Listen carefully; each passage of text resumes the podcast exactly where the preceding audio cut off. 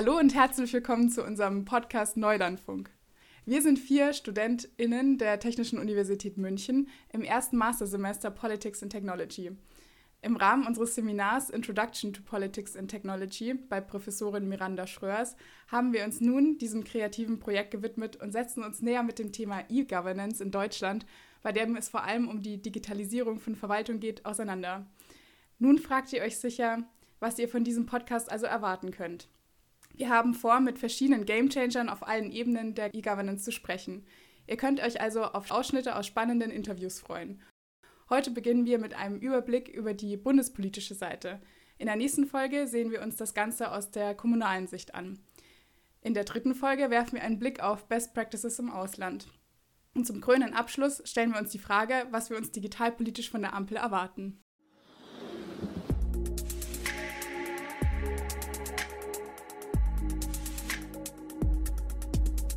Wir informieren euch in dieser ersten Folge zunächst einmal über die aktuelle Gesetzeslage, das Onlinezugangsgesetz von 2017.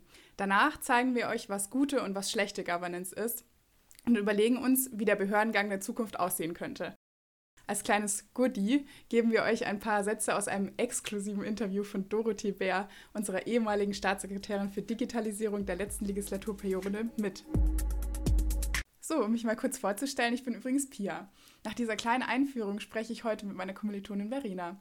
Verena, was sind denn deine bisherigen Berührungspunkte mit E-Governance? Wo hast du bisher gelebt und was waren deine Erfahrungen? Hallo, ich komme aus einem kleinen Dorf in Unterfranken, habe bis vor kurzem allerdings in den Niederlanden gelebt und studiert. Dort habe ich schon festgestellt, dass es große Unterschiede im Bereich, was in der Verwaltung online möglich ist und wie gut und verfügbar das Internet ist, dass es da sehr große Unterschiede zwischen den europäischen Ländern gibt. Während der Corona-Pandemie habe ich dann in einem Landratsamt in meiner Heimat in Unterfranken gearbeitet, an einem Digitalisierungsprojekt und kenne dadurch auch die kommunale Seite der E-Governance bzw. deren Einführung.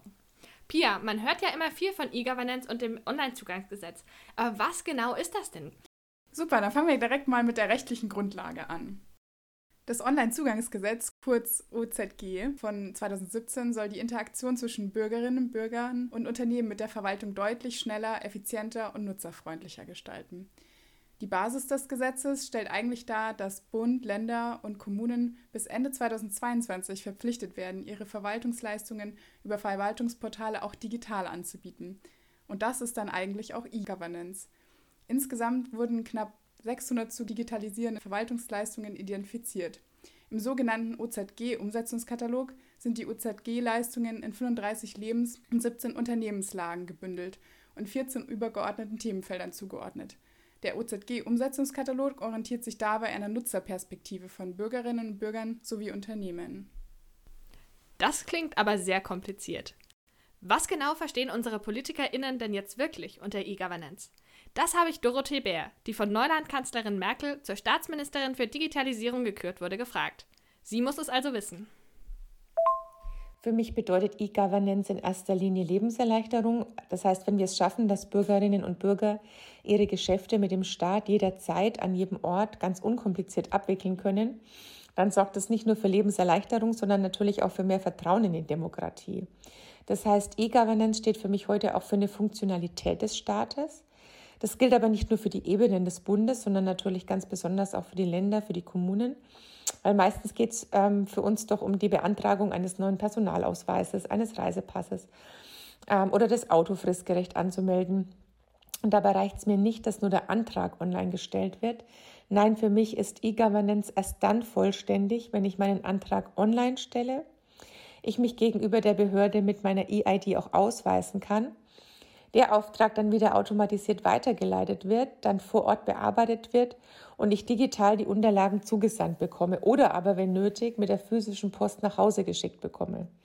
Am besten natürlich auch auf dem Handy und in Zukunft auch per Spracheingabe. Das hört sich doch eigentlich ganz gut an. Momentan ist es ja wirklich so, dass um einen Pass zu beantragen, wenn man unflexible Arbeitszeiten hat, man zweimal Urlaub nehmen muss. Einmal, um ihn zu beantragen und einmal, um ihn abzuholen.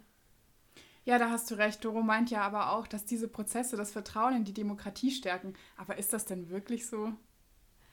An sich finde ich den Gedanken eigentlich ganz interessant. Und es ist ja doch so, einem Staat, der auf meine Bedürfnisse eingeht und durch Kompetenz überzeugt, dem vertraue ich auf jeden Fall mehr. Ich habe Frau Bär deshalb auch mal gefragt, wie denn in Zukunft ein virtueller Behördengang aussehen könnte. Ja, das Bürgeramt der Zukunft wird selbstverständlich nicht überflüssig, weil wie für jeden einzelnen Bürger oder jede einzelne Bürgerin bedeutet eine digitale Verwaltung auch eine Erleichterung für das Bürgeramt.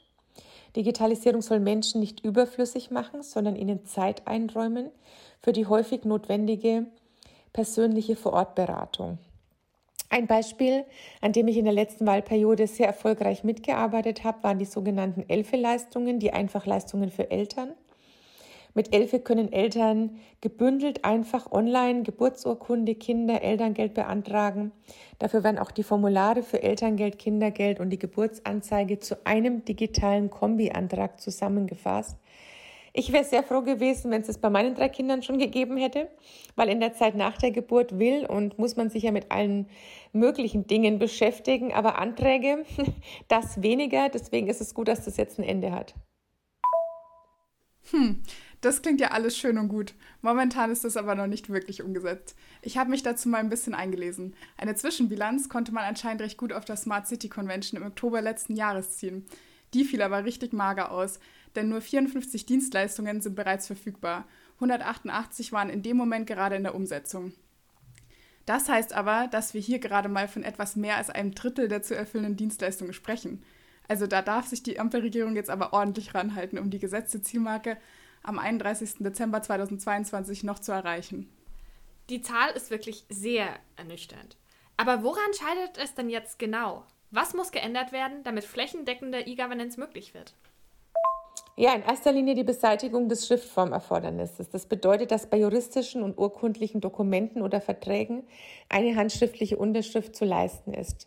Und genau deswegen haben wir in der letzten Wahlperiode ja auch an der EID gearbeitet, am digitalen Personalausweis sozusagen. Nur dann, und das ist der nächste Schritt, kann das Onlinezugangsgesetz auch komplett umgesetzt werden.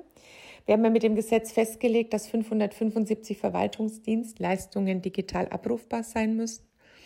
Wir haben auf Bundesebene schon zu großen Teilen ähm, es hinbekommen, aber besonders die Kommunen brauchen noch eine stärkere Unterstützung bei der Umsetzung. Huiuiui, das finde ich aber schwierig, die Schuld auf die Kommunen abzuwälzen. Finde ich auch. Frau Bär erwähnt zwar, dass die Kommunen Unterstützung brauchen, aber überhaupt nicht, wie diese geleistet wird. Momentan ist es halt nun mal so, die Kommunen, die haben keine teuren Berater zur Verfügung und die Expertise ist unter Umständen nicht vor Ort da. Wie sollen sie es denn nun schaffen, wenn die Bundespolitik sich so bedeckt hält? Ich habe ja die Vermutung, dass die E-Governance stockt, weil dieses Internet noch für viel zu viele deutsche Politiker Neuland ist. Stimmt, das glaube ich auch. Das fragen wir doch einfach mal unsere Expertin. Klar, das ist in Deutschland in nahezu allen Gebieten vollständig möglich. Der Anteil der Breitbandhaushalte an allen Internethaushalten lag schon 2020 bei rund 96 Prozent. Der 5G-Ausbau kam sogar noch schneller voran als gedacht. Und gleichzeitig haben wir in den letzten Jahren mit Förderprogrammen für weiße und graue Flecken viel dafür getan, dass auch die letzten Gebiete, insbesondere in abgelegenen ländlichen Räumen, erschlossen werden. In der Pandemie haben wir zudem gesehen, dass unsere Netze auch bei höchster Auslastung sehr stabil sind als zu Beginn 2020 nahezu alle von zu Hause aus gearbeitet oder gestreamt haben, haben die Netze auch gehalten und wir hatten sogar noch einen Puffer. Wow, also das schockiert mich jetzt schon gerade ein bisschen. Ich fühle mich gerade nicht so ganz ernst genommen. Ich komme ja aus dem Heimatwahlkreis von Frau Bär und dort gibt es Dörfer, die haben keinen Internetempfang. Vodafone ist der einzige Anbieter, der mehr als 16 Mbit anbietet. Das ist schon also, dass, dass so viel Breitband in Deutschland da sein soll, das glaube ich jetzt noch nicht so ganz. Aber Verena, das ist doch gar kein Problem. Um als Breitbandhaushalt zu gelten, reichen schon 10 Mbit pro Sekunde. Mit der Definition ist es dann auch gar keine Leistung mehr, auf 96% Breitbandausbau zu kommen. Aber diese 10 Mbit Breitbanddefinition spiegelt ja wirklich nicht die Realität wider. Homeoffice damit ist schon ein echter Krampf.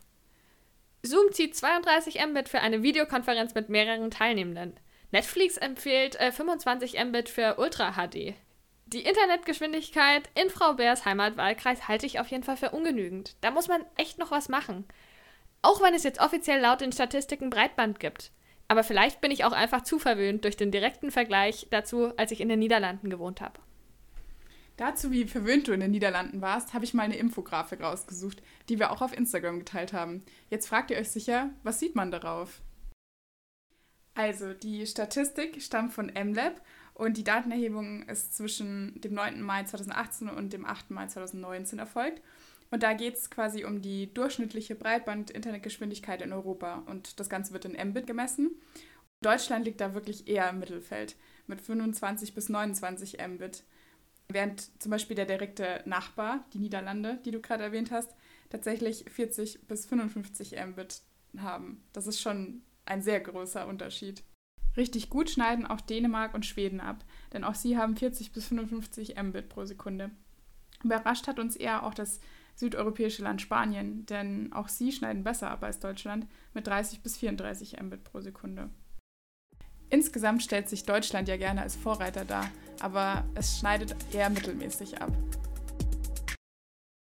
Dass es beim Breitbandausbau noch Platz nach oben gibt, haben wir nun also schon mal festgestellt. Da kann mich auch Dorothee Bär mit einer 96% Breitbandausbauquote mit unpassender Definition nicht vom Gegenteil abbringen. Und das ist mit Sicherheit nicht das einzige Hindernis zu mehr E-Governance. Was hat Dorothee Bär denn sonst noch als Herausforderung erkannt und was hat sie persönlich dagegen gemacht? Das habe ich sie auch gefragt. Diese Antwort habe ich von ihr bekommen. Für das E-Government waren drei Aspekte sehr entscheidend. Das heißt, wir haben nach nächtelangen Verhandlungen das Einer für alle Prinzip mit den Bundesländern beschlossen. Das war ein Riesenerfolg, weil es bedeutet, ein Bundesland entwickelt eine Leistung und stellt sie danach den anderen Bundesländern und den Kommunen zur Verfügung. Das klingt vielleicht erstmal trivial, das war aber angesichts unseres föderalen Systems und der Eigenheiten in den Bundesländern ein echter Gamechanger. Das klingt irgendwie nach einer sehr einfachen Antwort, mal wieder den Föderalismus als Hürde zu nennen. Immerhin scheint das ja aber nun aus dem Weg geräumt zu sein. Darauf gehen wir in der nächsten Folge im Gespräch mit einem Landratsamt ein. Finde ich auch. Wir haben ja schon darüber geredet, dass die Rückstände angeblich nur auf Seiten der Kommunen zu sehen sind und Frau Bär keine effektive Lösung parat hatte. So ganz fair ist das nicht. Aber sie hat ja gesagt, das ist nun gelöst. Speaking of Game Changer, Corona hat doch da sicher auch die digitale Spielwiese fundamental verändert. Was sagt denn Frau Bär dazu? Es hat die Bereitschaft und das Bewusstsein auf allen staatlichen Ebenen auch nochmal verändert. Weil es eben kein Nice-to-Have mehr ist, sondern ein Must-Have, weil Bürgerämter sonst monatelang gar nicht erreichbar waren. Es hat alles dafür gesorgt, dass wir im Rahmen des Konjunkturprogramms mehrere Milliarden zusätzlich erkämpft haben, um die Verwaltungsdigitalisierung zu beschleunigen. Und vor Ort, von Bund bis Bürgermeister, Bürgermeisterin, haben sich auch alle die digitale Verwaltung oder fast alle auf der Prioritätenliste ganz nach oben gesetzt.